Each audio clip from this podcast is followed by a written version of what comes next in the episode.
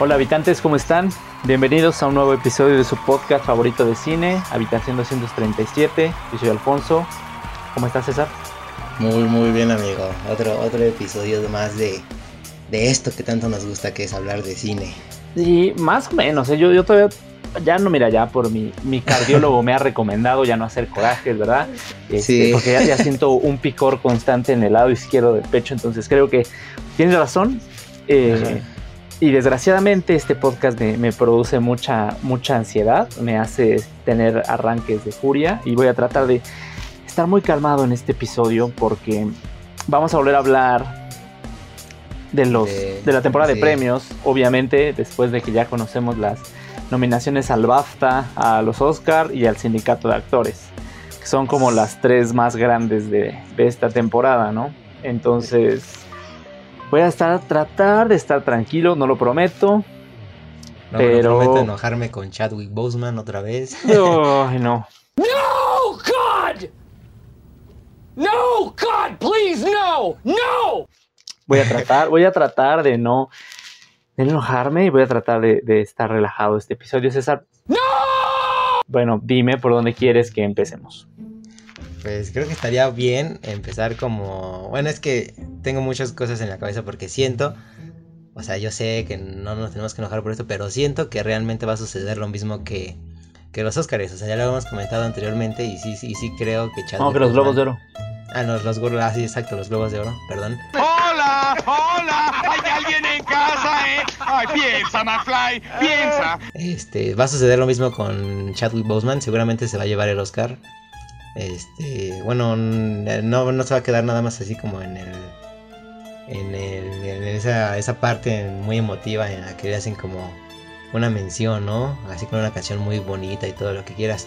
Pero ¿por qué no comenzamos primero como diciendo quiénes son los candidatos, quiénes son aquellos que tienen el honor, el placer de estar nominados nuevamente al Oscar? Que ya muchos actores se repitieron, como Gary Oldman, que no es la primera vez que, que, que, bueno, que, está aquí en los Oscars, tampoco David, David Fincher, entonces pues veamos qué, qué sucede. Sí, hay, hay, hay unas sorpresas muy gratas, por ejemplo, en la, en la categoría de mejor director, me pareció sumamente gratificante que el maestro Thomas Vinterberg Ah, lograra hacerse con una nominación. Obviamente, el señor no va a lograr ganar, Sí, claro no. está.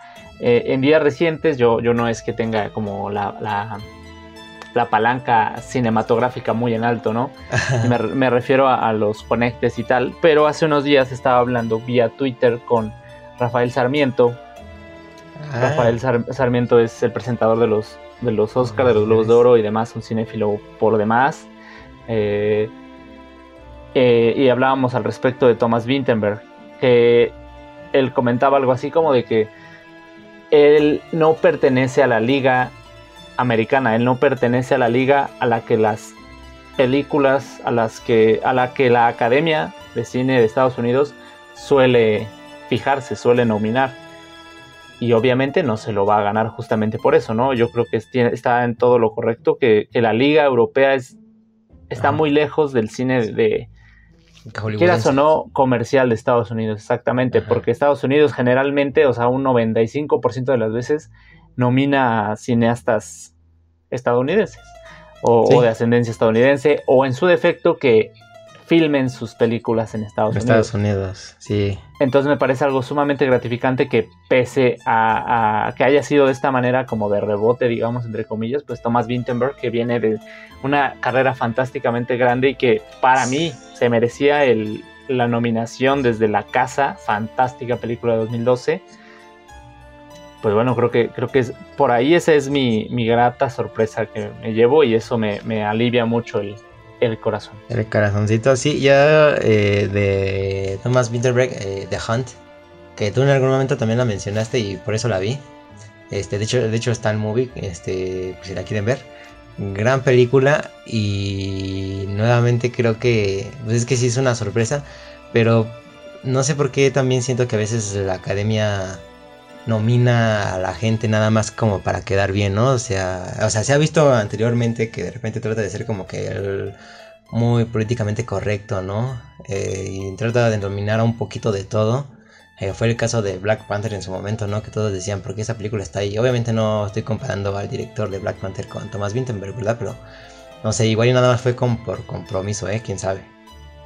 Sí, y eh, algo también me comentaba al respecto de eso él. Entonces, igual, sí, o sea, como te la debo, pero, o sea, te la voy a seguir debiendo toda tu vida, pero pues al menos di que, que te llegaste a codear con estas, o sea, ya eres un nominado al Oscar, ¿no? Sí, pero este, sí, o sea, si hablamos de dirección, yo creo que pues, la, directora Lee, Isaac, creo que se llama, Lee Isaac Chung, se, va, se lo va a llevar creciendo, ¿eh? Ah, sí, eh, la, directora de Nomadland. Ah, no, esa es Chloe Zhao, ¿no? Ah, eh, de Minari, ah, no, es Minari es el otro, es el, sí. Tranquilo, Zhao, respira, tranquilo, tranquilo. Ajá, de Nomadland es Chloe Zhao, exacto, ajá. ¡Hola! ¡Hola! ¿Hay alguien en casa, eh? Sí, no, eh, Lee Isaac creo que es su nombre, ¿no? Eh, no, Lee Isaac es el otro que es el otro director, me confundí con los dos. Por eso, Lee eh, Isaac es hombre y es director de, de ajá, Minari. de Minari. Ajá, de Minari, ajá. Okay. bueno, eh, si quieres vamos a volver a, vamos a, empezar como por el principio, digamos, básicamente, valga la redundancia.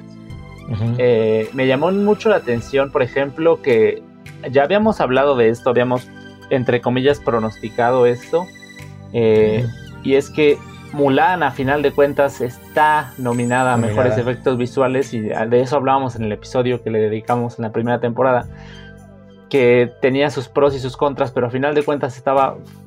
Físicamente se veía muy bien. Y, aparentemente. Y es lo que yo decía, como con Ang Lee, el, Tigre y el Dragón en, 2001. Que eventualmente se, llegó a a estar nominada por sus escenas de riesgo y aquí también está nominada Mulan, que básicamente me parece que es más o menos por lo mismo. Sí, pues es que, o sea, si hablamos así como de aspectos técnicos, creo que Mulan, o sea, está bien, ¿no? Es como Tenet, que Tenet también nada más está nominada creo que en una categoría, o sea, en, esa, en esa. Ajá, entonces, o fue como, pues, digamos, en lo que más destacó, no es una película que creo que vaya más allá, pero sí, pues, creo que en algún momento se lo tenían que dar justamente porque, también porque es Disney y, y también no sé si tenga que ver el tema de la inclusión, ¿no? Es una película dirigida por una mujer, tal vez querían también añadir ahí un poquito, que de hecho creo que estas son las nominaciones en las que hay dos directoras mujeres nominadas al Oscar. Por primera vez en la historia, es correcto. Sí, exacto. Entonces, o sea, sí siento que ahorita hay como de un poquito de todo.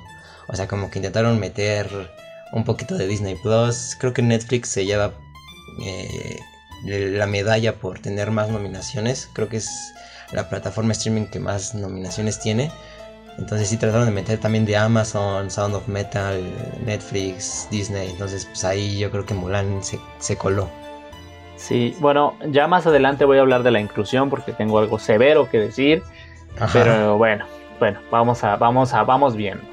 Eh, el mejor sonido está la noticia super viral de que sí, sí, sí, Sound of Metal está realizada por tres mexicanos. Tres mexicanos que han sido galardonados con el premio Ariel. Eh, dos trabajaban juntos y uno más se ha unido a ese grupito.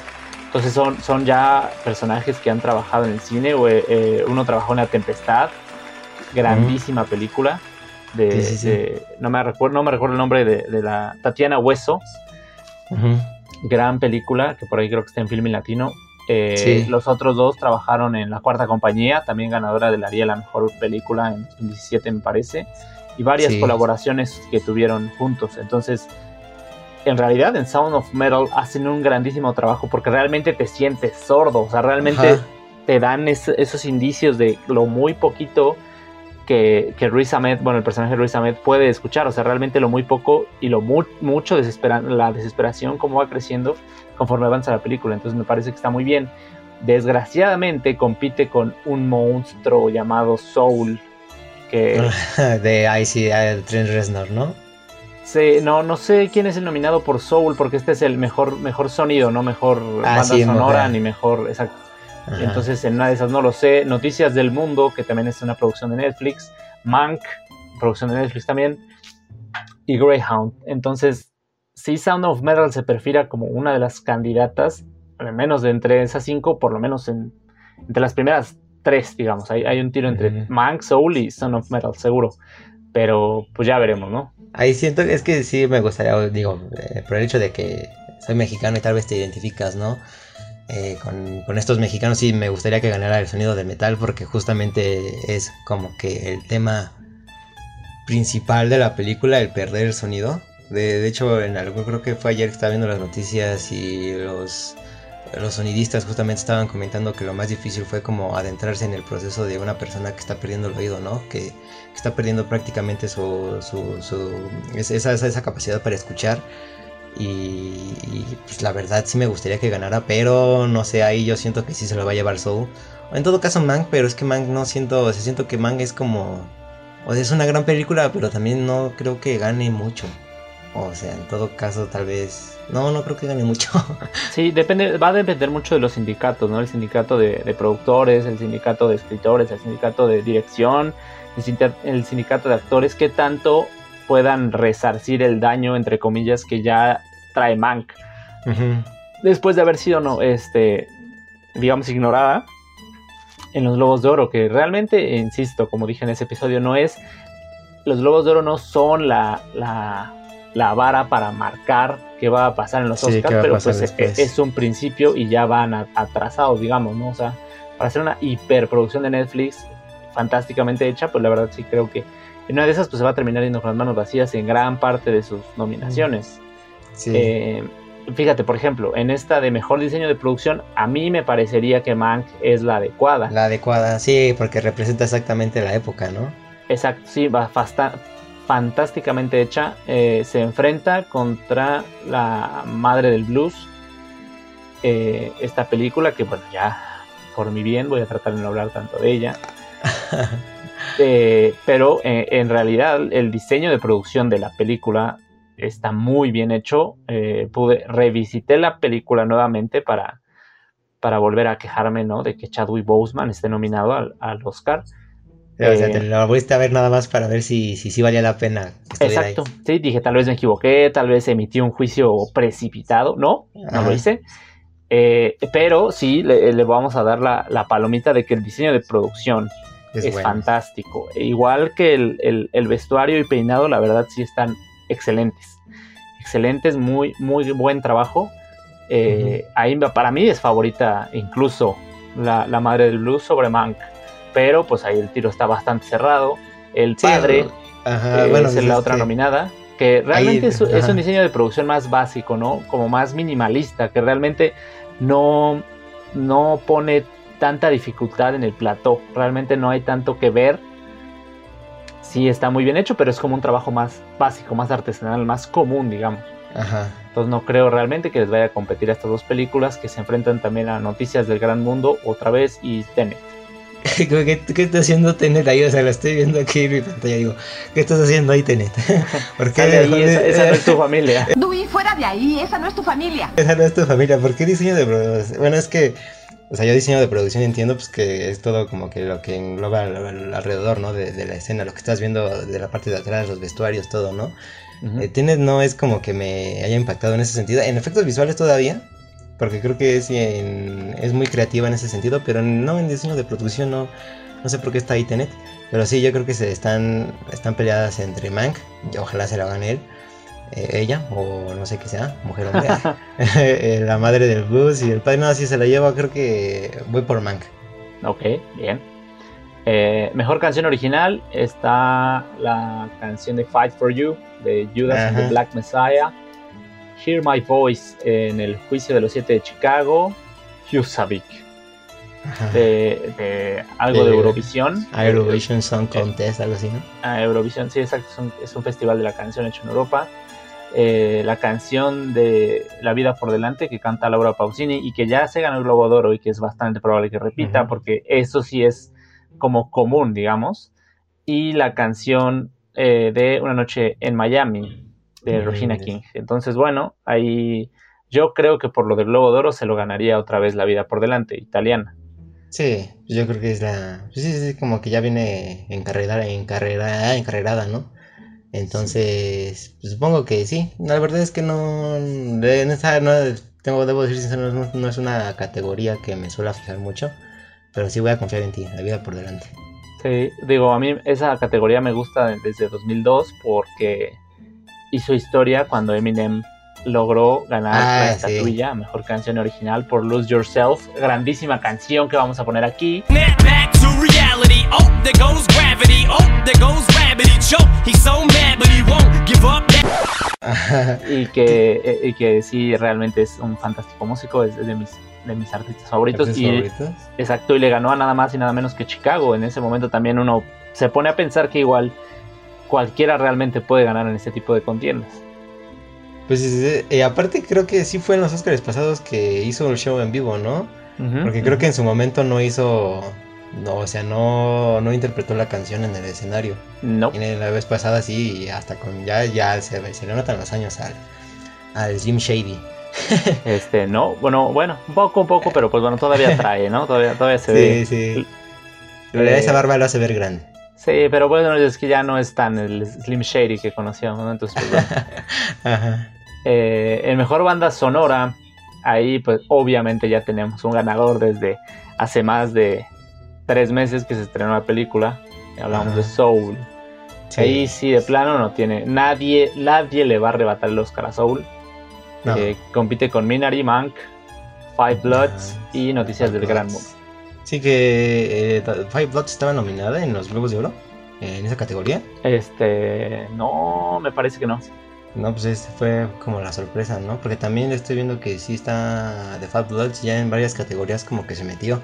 Pero sí, ahí Soul es como, a ver, Soul, te la llevas tú. Gracias, Sí. Trent Reznor.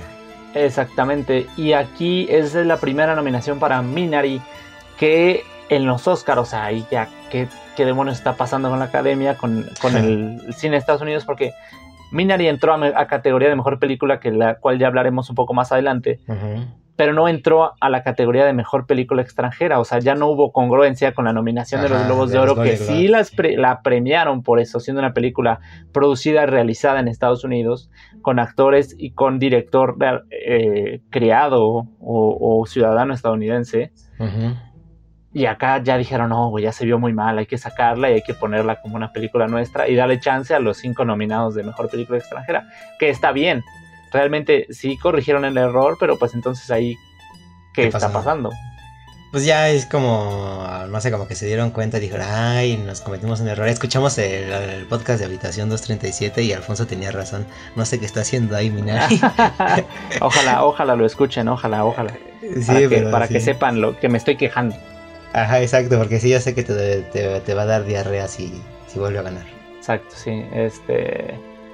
eh, Bueno, no hablaremos de mis problemas gástricos. Eh, el mejor maquillaje o peluquería está Emma, la película para televisión que De HBO, ¿no? Creo. sí, que está protagonizada por Anya Taylor Joy. está Hillbilly eh, de. Ron Howard, también es de Netflix y que cuenta con la actuación de Glenn Close y una fantástica actuación también de Amy Adams, que también suele dar buenas actuaciones. Está La Madre del Blues, que para mí es la que se va a llevar, el, Llevar. el- la estatuilla, salvo que Mank tenga algo que opinar, y Pinocho. Pinocho. ¿Viste Pinocho? Sí, no la he visto, no sé si sea la versión que se supone que iba a producir o a hacer ¿Guillermo del algo Toro? al respecto Guillermo del Toro, no lo sé. No, porque creo que esa es animada, no era esto, creo que esto ah, es verdad, es verdad, entonces este, pues quién sabe qué estamos viendo ahí, pero igual está ahí nomás de relleno, Sí. ¿no? Dije, ¿por qué Pinocho está ahí? Pero sí, yo creo que la madre del blues o Mank, ¿eh? Me voy a ir por Mank porque, repito, creo que Mank va a ser la, la película que nada más igual se va a llevar las categorías más pequeñas, eh, por así decirlo, pero pues quién sabe. Pues sí, ya veremos. Eh, en mejor montaje está, está la primera nominación de Nomadland. Está de nuevo El Padre, eh, Promising Young Woman, que también me, me da gusto que esté nominada tantas veces. Sound of Metal y El Juicio de los Siete de Chicago. Acá yo creo que sería importante si en la noche, digamos, ya empezamos a ver que, que Nomadland empieza a erigirse como la favorita Sí. a ganarse el Oscar a Mejor Película. Me parece que sería un muy buen inicio que iniciara por montaje. Y acá realmente yo sí la veo como ganadora. Eh, me parece también un excelente trabajo de montaje en El Juicio de los Siete de Chicago, más que en Sound of Metal. Pero igual yo creo que Nomadland ahí es la, la ¿La buena. ganadora? No, yo creo que sí se va por lo de los siete de Chicago, ¿eh? Sí, se, ve prometedora. La de Hermosa Venganza o una así, bueno, Promise, Promising of Your Woman. eh, no sé, ¿eh? no creo que se lo lleve. Yo me enfoco más por el montaje. Siento que ahí es donde destaca justamente la película. Porque tiene un buen ritmo. O sea, en ningún momento te aburre y siento que, o sea, cumple en ese sentido. El sonido del metal siento que, como lo mencionaba anteriormente, pues es más como esta parte de del diseño sonoro y todo, no tanto en el montaje yo lo veo, pero yo creo que sí, los siete de Chicago. Sí, puede ser. Eh, también me parece algo, algo justificable. Eh, el mejor diseño de vestuario, como ya habíamos dicho, está la madre del blues, que también para mí esa es la, la ganadora. Emma de nuevo, Mank. Otra Mank. vez Mulan, aunque usted no lo crea. Aunque usted no lo crea. Terrible. Y otra vez Pinocho. Eh, el diseño de vestuario, por ejemplo, del Mulan, sí está, o sea, a mí me parece Bien. bien, hecho, sí, Sí. exacto. Históricamente como bien formado, pero pues, no creo que le vaya a ganar a Mank. No. Ni a la, Mulan- la no, la madre del blues. blues. No. La de Emma no la he visto, eh, la de HBO. O sea, sé que está en HBO, pero no la he visto. No he tenido el placer. Ya, Pero Mulan no creo que se lo lleve. O sea, y repito, creo que Mulan la metieron mucho en muchas categorías, nada más como por el hecho de, no sé, tal vez la inclusión, sí, como lo mencionaba, pero yo creo que hay man que se lo lleva. eh, y no sé por qué. ¿Eh? Pino- Pinocho, no sé por qué sigue ahí. No, no he visto Pinocho, no sé cuándo se estrenó o algo así. este, pues no, ni idea. A lo mejor no se ha estrenado acá en el país. Eso, eso es más, me suena probable. Pero, Pero lo, lo- lo hubiera visto en plataformas alternas. ay, nada, no, todavía no. No, no he visto nada de eso. Ah, no, pues quién sabe. Misterios sin resolver. Mejor fotografía, que era lo que comentábamos en el, en el episodio pasado eh, por los Globos de Oro. A mí sí se me hace que Mank es Sí, la ¿verdad? adecuada en esta categoría. Sí. Está, compite con Judas and the Black Messiah, Noticias del Mundo, de nuevo Nomadland, que también tiene una fotografía muy interesante, muy bien hecha, y El Juicio de los Ujú. Siete de Chicago.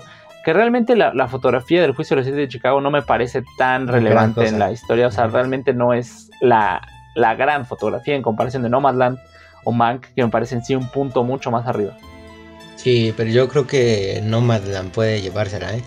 Porque creo que es donde más destaca también la película de, de, de Close Out. Close. Eh, Mank me gustaría también que se lo llevara en esa categoría. Porque me, a mí si algo me gustan las películas es, es el blanco y negro. Y creo que en- justamente en Mank destaca bastante bien. Y sí, lo del juicio de los siete de Chicago, creo que la fotografía... No sé, a mí me dio, el- me, me- me pareció que es una fotografía como, no, no plana, pero sigue como un estereotipo aquí de tipo Netflix, ¿no? Que de repente Netflix suele tener un, sello distintivo en sus películas, no sé, muy coloridas o cosas así. A mí me, me- me pareció así la, la fotografía del juicio de los siete de Chicago. Sí, mucha, buscando mucho más este comercializar que realmente plasmar algo artístico, ¿no? Entonces igual y por Sí. ahí se, se condensa un poco el talento artístico de- detrás de la del fotografía, ¿no? Sí, que es Fidon Papamichel, Papamichel o algo así se llama el director de fotografía. El- esta también, esta categoría también me dio mucho en qué pensar, diría Dross, sobre todo esta noche antes de ir a dormir. Antes Porque- de ir a dormir. Es mejor documental. Ajá.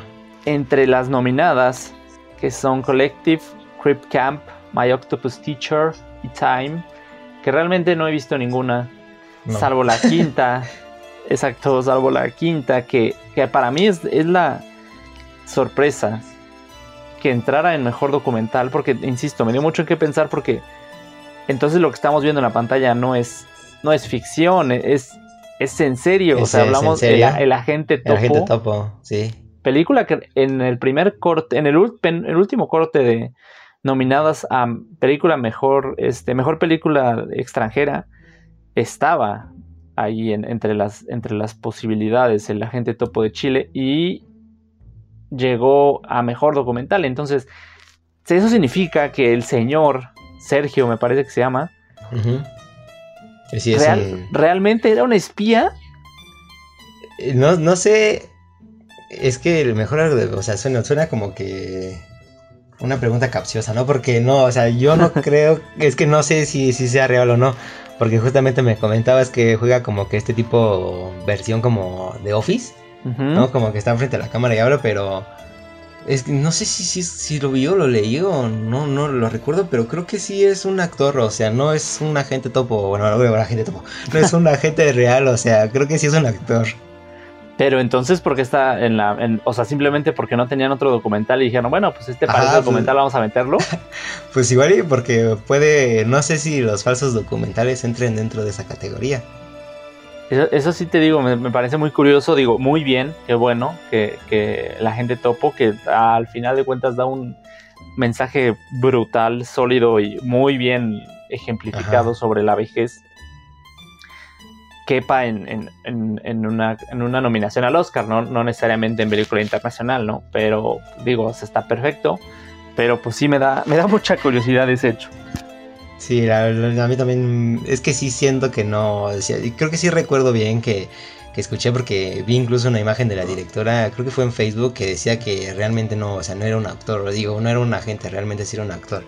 Eh, ok, entonces eso significa que, pues bueno, en- eventualmente podríamos ver falsos documentales. en- eh, dentro de dentro de esa categoría o quién sabe eh, bueno nos estamos equivocando este sería sería cosa de investigar sí, Eh, vamos, vamos, a, vamos a investigar, pero me parece, insisto, muy, muy curioso. Em, pero bueno, o sea, también, por ejemplo, me, me da un poco de paz, entre comillas, la congruencia que mostraron. Congruencia sí y no. Collective, que es la una de las nominadas también a mejor. Eh, documental. Eh, está nominada también a mejor película extranjera, o sea, tiene esas dos nominaciones. Ah, eso sí no lo voy a ver Exacto. Eh, la cinta es un documental. Eso está hecho, eso sí es un documental, o sea, está hecho en base a un documental. Ese sí vi como el tráiler. Eh. Es un poco como lo que pasó aquí en la Ciudad de México cuando el News Divine, no sé si te acuerdas de este club en donde no había este, salidas de emergencia y entonces hubo una tragedia y pues el- toda la, la sociedad se conmocionó, eso tendrá unos 15 años yo creo. Algo parecido pasó, eh, ese- el Collective es el nombre de- del club, digamos, eh, me parece que es, eh, la película es rumana, ajá de, de Rumania sí.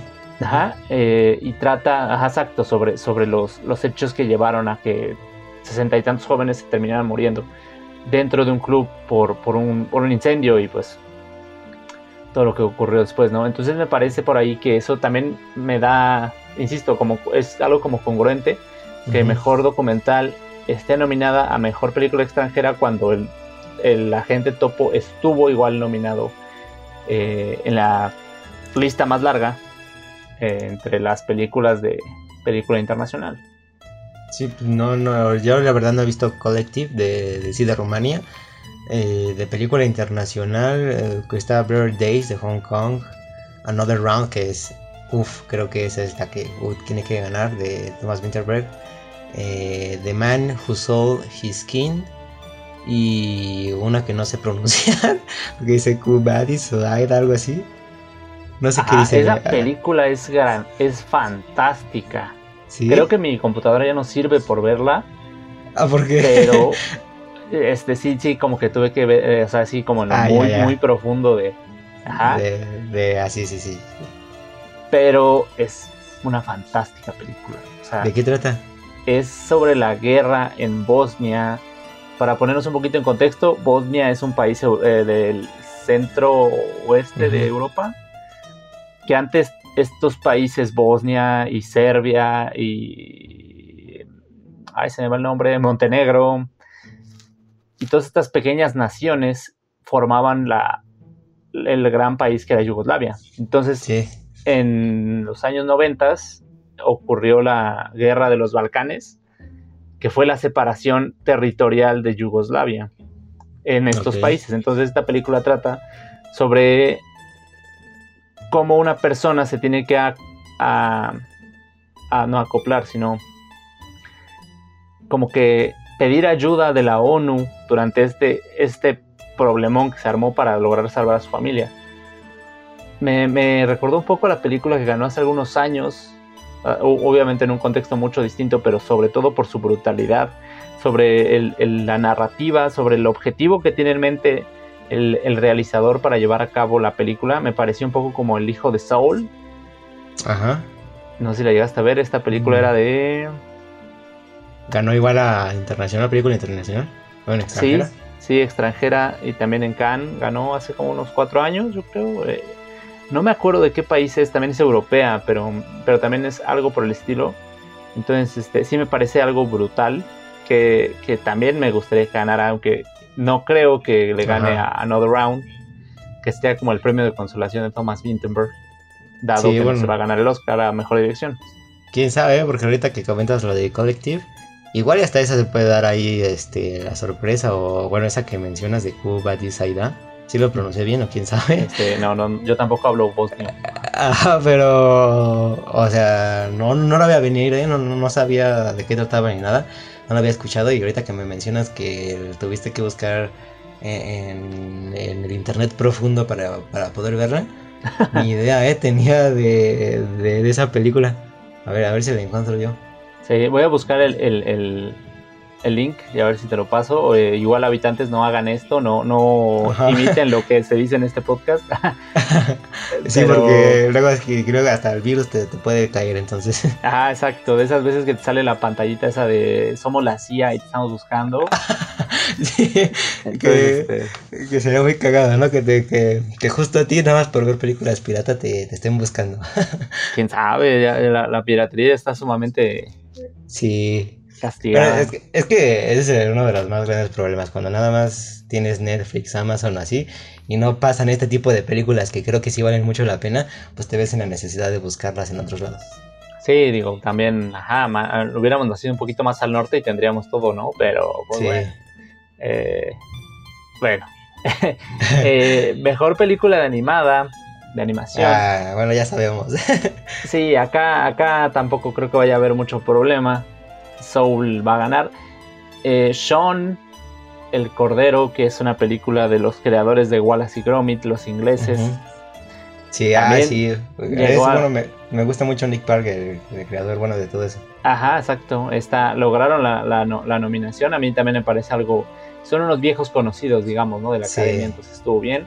Over the Moon, que también es una película de Netflix. eh, Onward, que es de Disney y que realmente no tiene muchas posibilidades contra Soul. No, no, no, absolutamente no.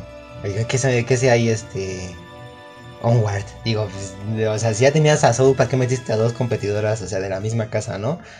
Ya, no, pero acuérdate que una es de Disney y otra es de Pixar, entonces. O sea, Onward es de Pixar, digo, de Disney. Sí, ¿no? ¿No es de Pixar? Mm, Según yo es de Disney. Ah, no como, manches. como este. esta niña, ¿cómo se llama? Este. Eh, Ah, esta ¿la película de me- Valiente? No, Valiente sí es de Pixar, es una gran película, pero no, me refería a. No, la- Valiente es de Disney. No, Valiente es de Pixar. ¿Neta? Sí, claro. A ver, deja. No, ya me estoy confundiendo. ¿Qué está pasando aquí? Pausa, chicos.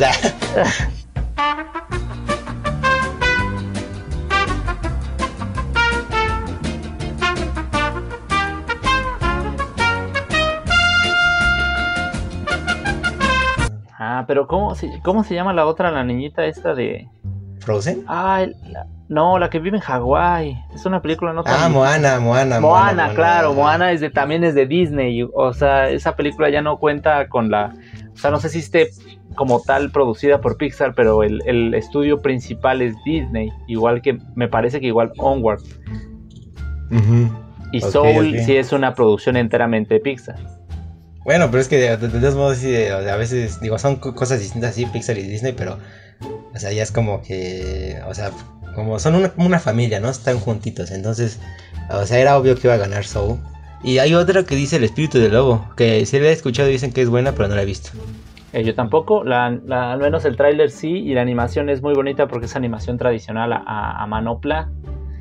Entonces, digo, ahí sí, esta categoría sí es de mucho mérito artístico, mucho mérito técnico. Entonces Sí. me parece que, por ejemplo, Shaun the Sheep también está ahí porque es una animación en, en stop motion. Stop motion, entonces, sí. Exactamente, entonces me parece que es, hacen lo adecuado, al menos en esta específica categoría de nominar a, los realmente artistas que están detrás de estas Sí, películas. de esas películas. No, pero sí, yo creo que eso se lo va a llevar sí o sí. Sí. Este, y bueno, ya quedé en ridículo por lo de Onward. No te preocupes. lo voy a cortar. Ah, bueno, acá entramos en, ya en, en- en materia pesada. Eh, mejor guion adaptado. Está nominado Sasha Baron Cohen por la segunda parte de Borat.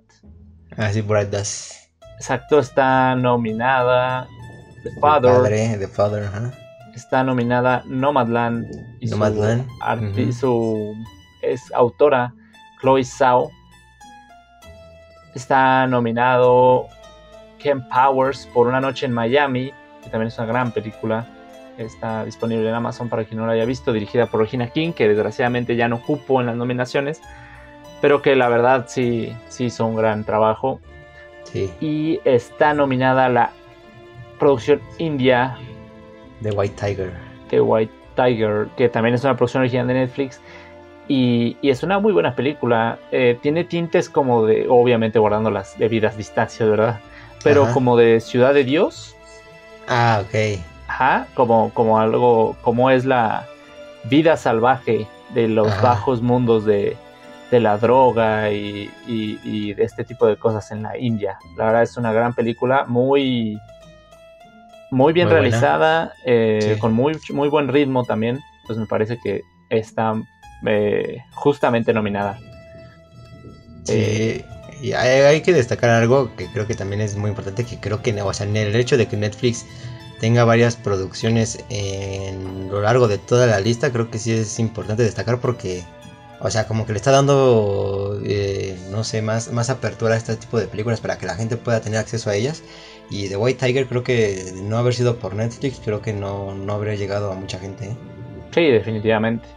Pero, pero mira hasta dónde llegó. O sea, realmente Sí. Netflix ya ha logrado hacer un cambio en la industria de- cinematográfica y de hecho ya logró cambiar las reglas de los festivales porque ya no se necesita, reciente en la semana supe, ya no se necesita que una película sea eh, estrenada en una sala comercial para lograr Para ser al- Exacto, considerada para una nominación. Ya puede ser estrenada única y exclusivamente en la plataforma. Exacto. que Pero eso nada más es en los Oscars, porque creo que en Cannes ni siquiera pueden proyectarlas, ¿no? O algo así. O es en todos lados. Este, según yo es en todos lados, pero igual Netflix pues ya, ya tiene todo porque pues ya tiene su cine, ¿no? Entonces pues Sí. mira Can, aquí te, te estoy mostrando la siguiente película, por ejemplo de, ah, no sé, digo, la película que vaya a ser, de quien vaya a ser, eh, y listo, o sea, ya la, yo la, la proyecté en un cine en Los Ángeles, entonces ya con eso me parece suficiente. Sí, sí, sí. Este, bueno, nomás quiero hacer una pausa, chicos. Si están escuchando los truenos, es porque, bueno, eso ya no lo puedo parar yo. no le puedo decir al cielo que detenga los truenos. Ya continuemos. Ah, ah, no escucha, yo no escucho nada. ¿No? Bueno, es que igual en la grabación sale. Ah, bueno, ok, esperemos que no, pero Sí. está bien, te perdonamos. Gracias, chicos. Eh, eh, mejor guion original.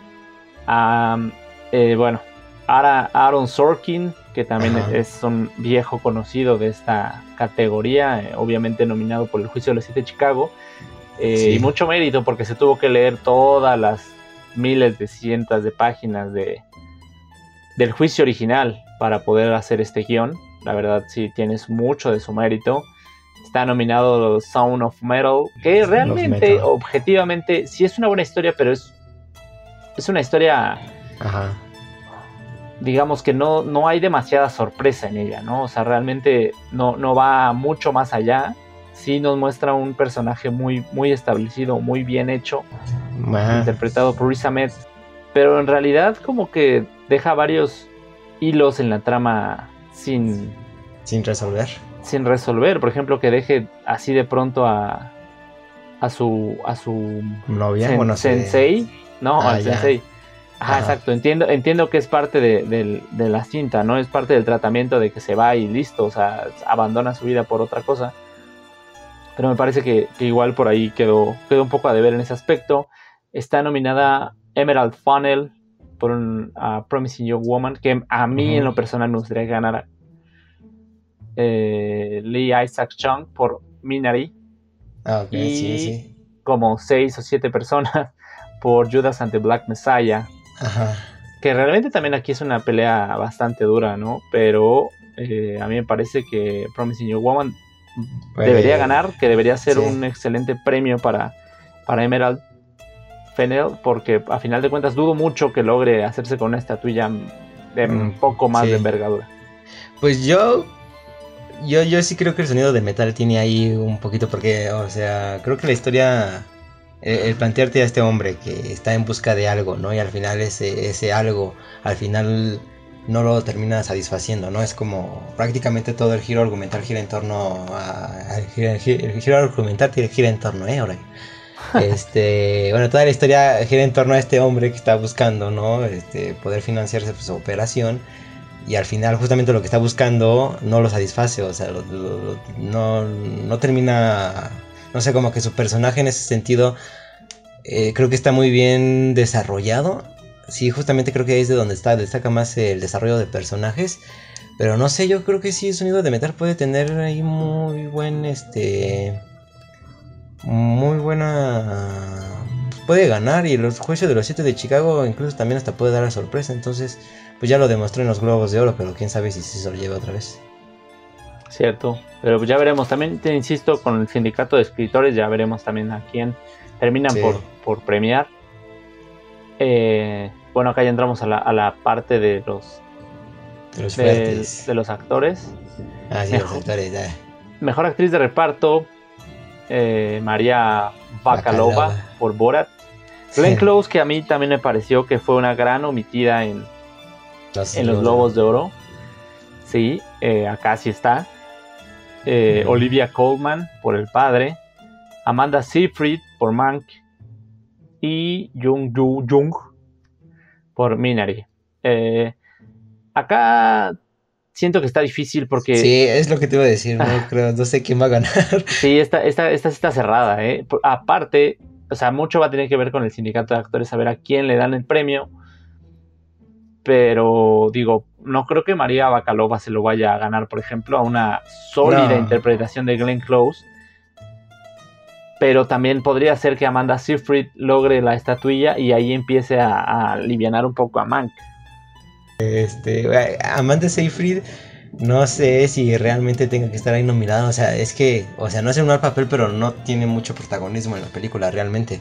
¿Sabes? Creo que hasta Lily Collins, que es como que la que ayuda a Mank justamente ahí para, en su proceso para escribir el guion. Creo que todavía ella eh, hubiera sido tal vez mejor opción. Este, pero no la veo muy difícil. Olivia Colman en The Father, el padre. Yo, igual y tal vez hasta Minari pueda ganar a la actriz de Minari. Eh, Que se llama Yu Young Young. Perdón por, por no saber pronunciarlo, pero yo creo que igual y hasta ella puede dar ahí la sorpresa. Sí, eh, pues sí, realmente es una, es una categoría bastante cerrada. Eh, el mejor actor de reparto, yo creo que ahí sí no hay mucho que hablar, ¿verdad? Mm, no. Eh, hablábamos de que está Paul Ri- Rassi, que es, es el mentor de, Ujú. de Riz Ahmed en Sound of Metal, que realmente es un hombre que sí, me, me parece que sí es actor y que sí en efecto tiene problemas de sordera. Entonces, Ah, en, en realidad creo que sí hace un muy buen papel. Eh, pero acá Daniel no creo que haya mucho exacto que hacer frente a Daniel Kaluuya, que ya se ganó el, el Globo de Oro y que va bien tendido a ganarse el, el sindicato de actores. Porque aparte ya como que hemos visto su desarrollo. Yo la primera vez que lo vi fue en un episodio de Black Mirror. ¿A Daniel Kaluuya? ¿Sí? No, es- ¿sabes dónde lo recuerdo yo? ¿Dónde? En Skins. Ah, claro, claro. Sí, sí, sí, es verdad, es verdad. Gran serie. Sí, sí. Sí, Eh, esa fue la primera vez que lo vi. Sí, sí, sí, sí. Este, entonces hemos visto su desarrollo, sobre todo en cine. Obviamente le dio el, grandísimo salto a la fama en Get Out. Ah, sí. Entonces, y que también logró una nominación al Oscar Fantástico Papel en una película de, de, de psicológico. un- un Sí, thriller te- terror psicológico, sí, exacto. Entonces, este, me parece que aparte ya hace un papel mucho más maduro acá en Judas and the Black Messiah, como el líder de las Panteras Negras en los 70, entonces me parece por ahí que no hay mucho que hacer. Eh, de hecho, hay uno de sus, de sus compañeros de reparto también nominado. Entonces, este. Y Sacha Baron Cohen por, por Yo creo que Siete Baron, Sí, yo creo que Baron Cohen, este, creo que puede ganar él, ¿eh? Sí. O sea, ha estado muy mencionado, no, no sé, lo he escuchado mucho, en, bueno, en lo que he visto, en lo que he leído, o sea, sí puede dar ahí la sorpresita, quién sabe. Creo que está entre Daniel Kaluuya y Sacha Baron Cohen. Sí, eh, me parece justo. A mí también Sasha Baron Cohen eh, como actor de drama me parece un tipo fantástico. Me parece que él hubiera sido un grandioso Freddie Mercury y el tratamiento Ah, que le quería dar a la película junto con David Fincher me parece que iba a ser brutal porque aparte en lo personal a mí, a mí caracterizado me parece que se parecía a, a cabrón. Ah, a sí, Freddie a Mercury. Freddie Mercury, ¿no? Que, que digo, a final de cuentas, eh, Rami Malek no hizo un mal trabajo, pero Sasha Baron Cohen también cantaba. Entonces, y- igual y pudo haberle dado una, un, un estilo, una profundidad mucho mayor al papel. Y, y pues bueno, eh, pero sí, eh, en Sí. efecto, tiene un gran rango actoral y en una de esas podría dar la sorpresa. Y sí, no, yo creo que sí, yo me voy entre Daniel Kaluuya y Sacha Baron Cohen. Yo creo que son los dos que pueden estar ahí. Sí, parece bien. Eh, mejor director. Ya hablamos de la sorpresota fantástica, pero para bien, de Thomas Vinterberg. Ajá. Eh, está David Fincher por Mank. Está Lee Isaac Chung por Minari. Está Chloe Chloe Zhao por Sí. Nomadland. Y Emerald Funnel por A Promising Young Woman. Que yo espero que gane mejor guion porque acá yo creo que Chloe Zhao va a ser la, la vencedora por sobre David Fincher. Y Lee Isaac Chung me parece que está ahí más bien por inclusión. Ajá. Eh, no es que haga un mal trabajo con Minari No, no, no, no, no, claro, no. pero, pero sí me parece que está acá por, por, por inclusión. En una de esas hasta, insisto, Regina King hizo un muy buen trabajo con Una Noche en Miami. Me parece un muy Ajá. buen trabajo, muy buen trabajo de- con actores sobre todo. Entonces yo creo que sí, por ahí pudo haber sido ella, pero bueno. Eh, yo, ajá, no es- yo, yo creo que entre Thomas Winterberg y David Fincher. Ah, bueno, pero ya estás hablando por tu... O sea, tu... Tu- Sí, claro, o sea, de lo que yo creo que va a ganar, pero no creo que gane ninguno de los dos. yo O tampoco. sea, se, se lo va a ganar a Chloe Zhao, o sea, obviamente. Sí, la verdad sí, viene muy fuerte, viene un- es un trabajo brutal en Nomadland, la verdad sí, un, un fantástico este trabajo, un fantástico guion, muy buena fotografía, eh, la, la actuación de Francis McDormand también es muy buena, Sí. entonces, bueno, que de hecho, ajá, en la siguiente categoría, mejor actriz protagonista, a mí, o Francis McDormand por Nomadland, o Carey Mulligan por Promising Young Woman. Ay, yo, yo me quedé así como que Vanessa Kirby, porque... Que, eh, sí, exacto, lo que a decir, que por ahí la sorpresa la daban esa Ajá. Kirby, ¿eh? porque eh, la, la verdad es un- otra producción de Netflix. Fragmentos de una mujer, la verdad es brutal su, su, su Su papel. actuación, sí. Mira, Tremenda. fí- fíjate que acá por fin le dieron un poco de visibilidad a Viola Davis en La Madre del Blues. Me parece un muy buen papel de ella, pese a que la película, que ya casi hablo de ella, ya casi, no la hace brillar tanto. La verdad es un muy buen papel. La verdad, muy bueno. Ajá. Pero no De- olvidemos que Andra Day se ganó, les ganó a todas el Globo de Oro. Entonces, who knows? Eh, no, yo creo que hoy, como quisiera que ganara Vanessa Kirby, porque la amo. Ah. Este, Francis, ok. Francis McDormand, este, Carrie Mulligan, yo, o sea, creo que está entre esas tres. Vanessa Kirby, Francis McDormand y Carrie Mulligan. Aunque creo que, no creo que se lo den a Francis McDormand porque ya se lo llevó una vez. Ay, César, pero eso tiene como 25 años. No, en, en este, en este, en la película de, ay, ¿cómo se llama este güey? Ah, claro. De, de-. Ajá, sí. Tres anuncios a las Tres afueras anuncios por de- un- Sí, tres anuncios por un crimen, exacto. Exacto, exacto. O sea, yo creo que ya no se lo va a llevar. Ah, perdón, es que estaba pensando en Fargo, pero creo que en Fargo solo estuvo nominada, ¿verdad? Ajá, pero bueno, también Fargo es una gran película. Sí. Este, pero no, yo creo que no se le lleva a ella. Ella creo que Andrew Day, hasta ahí sí.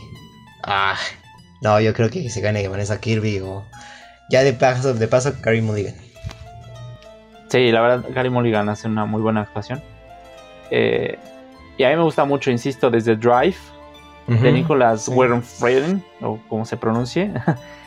este, la verdad, sí, gran- grandísima película. eh, grandísima, me, me ha gustado desde siempre. Pero bueno, ya veremos. Eh, mejor actor Mejor actor. protagonista. Acá, acá acá, Sí. acá viene, acá viene. Acá, acá viene, aquí viene el enojo, y así, ya, ya, ya lo vi, ya. O sea, estoy viendo su nombre, ahí dice, o de, o- eh, Alfonso lo va a odiar. Mira, no es que yo lo odie, porque la verdad, pues es una palabra fuerte, ¿no? Eh, O sea, que, que odia su nominación. Ah, sí, sí. Eh, a ver, vamos a hablar de la madre del blues. La producción, insisto, el, el montaje, la- el diseño de producción, el diseño de audio es muy bueno. Eh, ¿Ya la viste? La de la madre del blues. Sí. Sí. Ok. Eh, es una película atropellada. Es una película inconsistente. Y al final te deja como con... ¿What? O sea, Como que sí, no, no, o sea, pasó algo, pero no pasó nada. Ajá. La madre del blues se supone que era una, era una artista de los años 30, 40 en Estados Unidos de raza negra y que se abrió espacio en la música que le gustaba a los blancos. Entonces, gracias a eso, pues empezó a vender un chingo de discos, empezó a dar muchas giras a, a lo largo y ancho de Estados Unidos.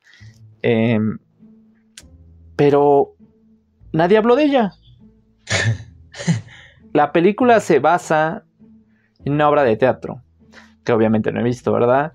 Pero se supone que trata la vida de ella, porque al parecer es toda una, es una historia buena, porque la mujer es súper diva, la mujer es súper caprichosa, súper berrinchuda, pero es sumamente talentosa, o sea, sabe que lo tiene y por eso como que lo, lo trata de guardar.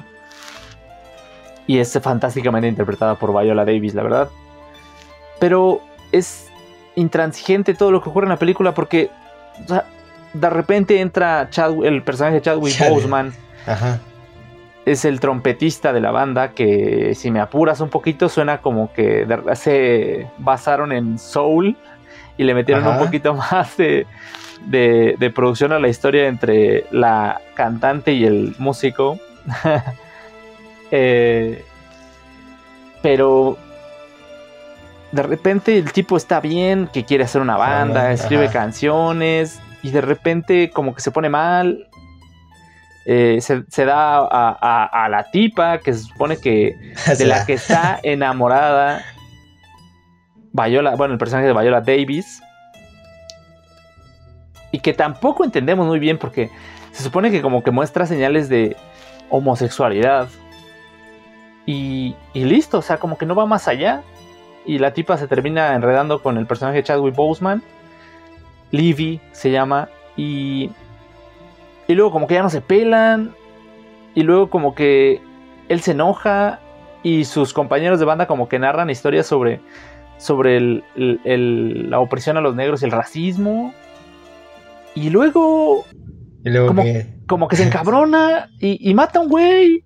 Y, y, ah, pero es- está el pedo de la puerta que, que no podían abrir durante toda la película y de repente la abren y es un cubo vacío que quiero pensar que representa el hecho de que si estás en un lugar pero no tienes la mentalidad adecuada y tú piensas que del otro lado de la puerta va a haber algo interesante para ti, pero sigues teniendo la misma mentalidad, la abres y no vas a ningún lado. Pero igual es como que todo muy atropellado, no te lleva a ningún lado. Eh, Es que el hecho de que haya tantas subtramas y tal vez el que no se concluya una es como que, el- bueno, no se concluyan todas, es como el hecho de que, o sea, no da como, no sé, un, o sea, que como que el clímax no, no, no, no termina pegando. No, o sea, de- insisto, de repente Chadwick Boseman está bien, de repente empieza a cantar, de repente se ve que está componiendo, de repente se pone bien loco. eh, y, y ya, o sea, y luego ya no vemos qué pedo. Es le, que le- le roban sus rolas. Eh, eh, le estaba diciendo a mi hermana, es como si Chadwick Boseman hubiera grabado un casting, lo hubiera llevado a la academia. Ah, ajá. no, pues está chido, güey. No, pues te vamos a nominar al Oscar porque pues se ve, fíjate, tienes una escena de sexo, tienes una escena llorando, Ajá. tienes una escena gritando, tiene- o sea, se ve muy bien, güey. Vamos a nominarte al Oscar, pum. Ah, y, y la trama, o sea, la, la- y la película, la película, o sea, y, y el guion, Eh, Es que, es que ahí eh, creo que lo comentamos también en el episodio pasado de los Golden Globes. que no es tanto el hecho de que sea el actor, o sea, que es el actor estrella, ¿no? De la película, o sea, porque realmente pues igual su interpretación no es muy buena, o sea, el hecho de que haya muerto, pues desafortunadamente lo, lo, metió dentro de, de, las nominaciones, que es lo mismo que pasó con Hitler, que pues hay una gran diferencia entre Hitler y Chadwick Boseman, pero pero sí, yo, o sea, por ejemplo, pongo, pongo The Five Bloods de, de Spike Lee. O sea, creo que ahí sí se. Igual, es un el personaje que él tiene es muy pequeño. Sale tal vez como 10, 15 minutos en toda la película. Pero pues es importante porque es como que también el que le da el impulso a toda la historia. Entonces, pues, igual nada más lo metieron ahí por, por sí, por nada más ah, es, es Chadwick Boseman, está muerto, este, métanlo. Sí, era lo que te decía. Yo, yo leí por ahí, supe que el tratamiento del guion era distinto y se lo dieron así para darle, rendirle un tributo a, a Chadwick. O sea, como que sí, o sea, güey, ya te moriste, pero pues vamos a hacer que te ganes un Oscar. eh, no me parece justo, tampoco digo que esté bien, porque pues a final de cuentas volvemos al tema de Heath Ledger. Heath Ledger sí. viene de una película que en, en, en, la que su personaje tiene el peso suficiente y la congruencia suficiente para tener que ver en la, en la trama de la cinta y hacerle una gran cinta. Más allá de que yo sea un empedernido fan de Batman, me parece que, que en realidad la película tiene en, en, la película tiene mucho peso Heath Ledger más que como The Joker sino como Heath Ledger o sea su capacidad uh -huh. actoral para convencerte de que está loco para convencerte bueno al final se terminó convenciendo él también desgraciadamente pero pero o sea tiene tiene las todo, o sea, tiene todo y tenía mucha más congruencia que hubiera estado nominado al Oscar ahí. Chadwick Boseman, por otro lado, hizo un gran papel, la verdad, es una buena actuación. Pero su personaje no tiene congruencia, o sea, no hay una, una historia que tú digas, ok, o sea, ah, como para realizó no un buen nominado, trabajo ¿no? porque, exacto, o sea, porque, exacto, porque hizo esto, porque hizo aquello. La película solo es hacer brillar a Chadwick Boseman. Aunque no tenga sentido, porque por algo no está nominada ni a mejor guion, ni a mejor director, que quién sí. sabe, Beto a saber sí, quién es el director, sí. ni a mejor película. En realidad no, no es no la hay. película. Y, y no. la verdad, hasta está mal que Chadwick Boseman vaya a ganar por esto, porque pues la verdad la película es basura. Que sería muy decepcionante, ¿no? Y sobre todo muy injusto para actores, por ejemplo, Riz Ahmed, que creo que él sí se metió como de plano, de lleno, o sea, de lleno a la, a a psicología de un hombre que se está quedando sordo o de Gary Oldman, ¿no? Que pues, eh, representa a este, a este autor muy reconocido de, de, del mundo de Hollywood que fue Mank. Este, pero sí, no, no, yo no estoy tampoco a favor de que gane Chadwick Boseman. Pero bueno, ya te digo, ya hice, yo traté de estar tranquilo, de hacer las paces. Sí, amigo, eh, estuviste bien, estuviste bien, estuviste así concentrado, sin enojarte, muy bien, muy bien. Gracias, gracias. Eh, eh, bueno, el otro nominado es Stephen June por Minari, que es este tipo que hacía Glenn en, en Glenn en The Walking Dead, yo siempre lo conozco por Walking. Dead. Ajá. Ah, que sale en un peliculón Burning. que se llama Burning. Oh, yes. sí. Sí, sí, sí. Que desde sí. ahí como de, desde ahí como que ya se merecía una nominación silla, ¿eh? Sí, sí, sí, de ahí sí. Pero uf. O sea, creo que es un actor muy verdad, prometedor. Es muy buen actor, que es muy este versátil digo ya, sí. y para algo sabemos es por Glenn, ¿no? Pero es muy versátil, eh, tiene mucha capacidad, entonces me parece que está justamente nominado acá. Sí. Eh, y bueno, el solo de Chadwick Boseman, pues veremos si lo logra eventualmente. Y bueno, la última categoría es mejor película. Eh, está The Father, Judas and the Black Messiah, Mank, Mank Minari, Nomadland, Nomadland, Promising Young Woman, Sound of Metal y El Juicio de los Siete de Chicago. Y acá, pues yo no veo otro ganador que no sea Nomadland. Sí, Nomadland, o sea, es la. Sí, ella es la que viene, pues sí, ganando muy bien. Representa exactamente todo lo que la academia quería, lo que la academia quiere. Y es lo que comentabas también en el episodio pasado: que, o sea, es una película realmente que es arte, ¿sabes? O sea, no, no sé por dónde la veas, la fotografía, las actuaciones, la dirección, el guion, o todo está muy bien ejecutado en la película y creo que es justamente la que se lo debería de llevar. No solo porque se la haya venido ganando, sino también porque creo que es justamente la que se tiene que llevar el, el Oscar. No, esperemos. Eh, que bueno, no dudo tampoco que una de esas Judas and the Black Messiah pueda lograr la estatuilla, justamente, o Minari justamente por Mm. esto de, de la, Sí. de la de la in- inclusión, Minari, Ajá. que a mi parecer empezó desde 2013 cuando a, a este gordito que se parece al papá de Malcolm, ¿cómo se llama? ¿Al papá de Malcolm? Sí, no, al papá de, de Stevie. Stevie ah, Canarvan. ya, ajá. ¿Cómo se llama el director de... Es el director de Hunger y luego dirigió eh, Three Years a Slave. Ah, Steve no McQueen. recuerdo. Steve. McQueen.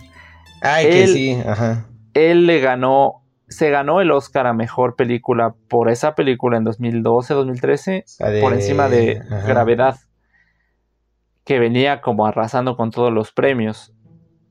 Pero a mi parecer solo fue por la inclusión. Exacto. Pudo pasar lo mismo cuando ganó ah, Moonlight. Gran- esa película es fantástica. Eh, pero que digo, vaya, rompe, rompe el esquema de que ya ganó guion, ya ganó director y ¡bam! De repente no gana mejor película, gana alguien más que, como digamos, un premio de consolación. Digo, no te premiamos por eh, categorías un poco más individuales, pero te premiamos en el conjunto. Entonces, en una de esas, alguna cinta de, de este tipo podría llevarse la, la estatuilla por encima de Nomadland. Sí, yo creo que. Ah, bueno, es que. Uy. A ver, me hubiera gustado que ganara. O sea, si yo tuviera que escoger una, me hubiera gustado que se lo llevara o Mango o el sonido del metal. Ok. Sí, pero no, yo creo que Nomadland es como que la que la elegida que se lo va a llevar todo. Yo, Bueno, nada yo, más es- yo también Ajá. espero eso, amigo, de verdad, de verdad lo espero. Eh, pero bueno, ya, ya veremos qué, qué ocurre, ya veremos también qué pasa con los con los premios que faltan, los BAFTA, Sí, los que, BAFTA. que- que no necesariamente son un- una guía, pero pues que dan un poco en qué pensar, y Sí. la- los premios de los sindicatos, que eso sí vienen siendo un poco más importantes. Exacto, pero pues, o sea, esperemos que ganen, las- o sea, que sea justa la academia, no hay que no nada más por ser incluyente o porque alguien murió y se lo van a dar, ¿no?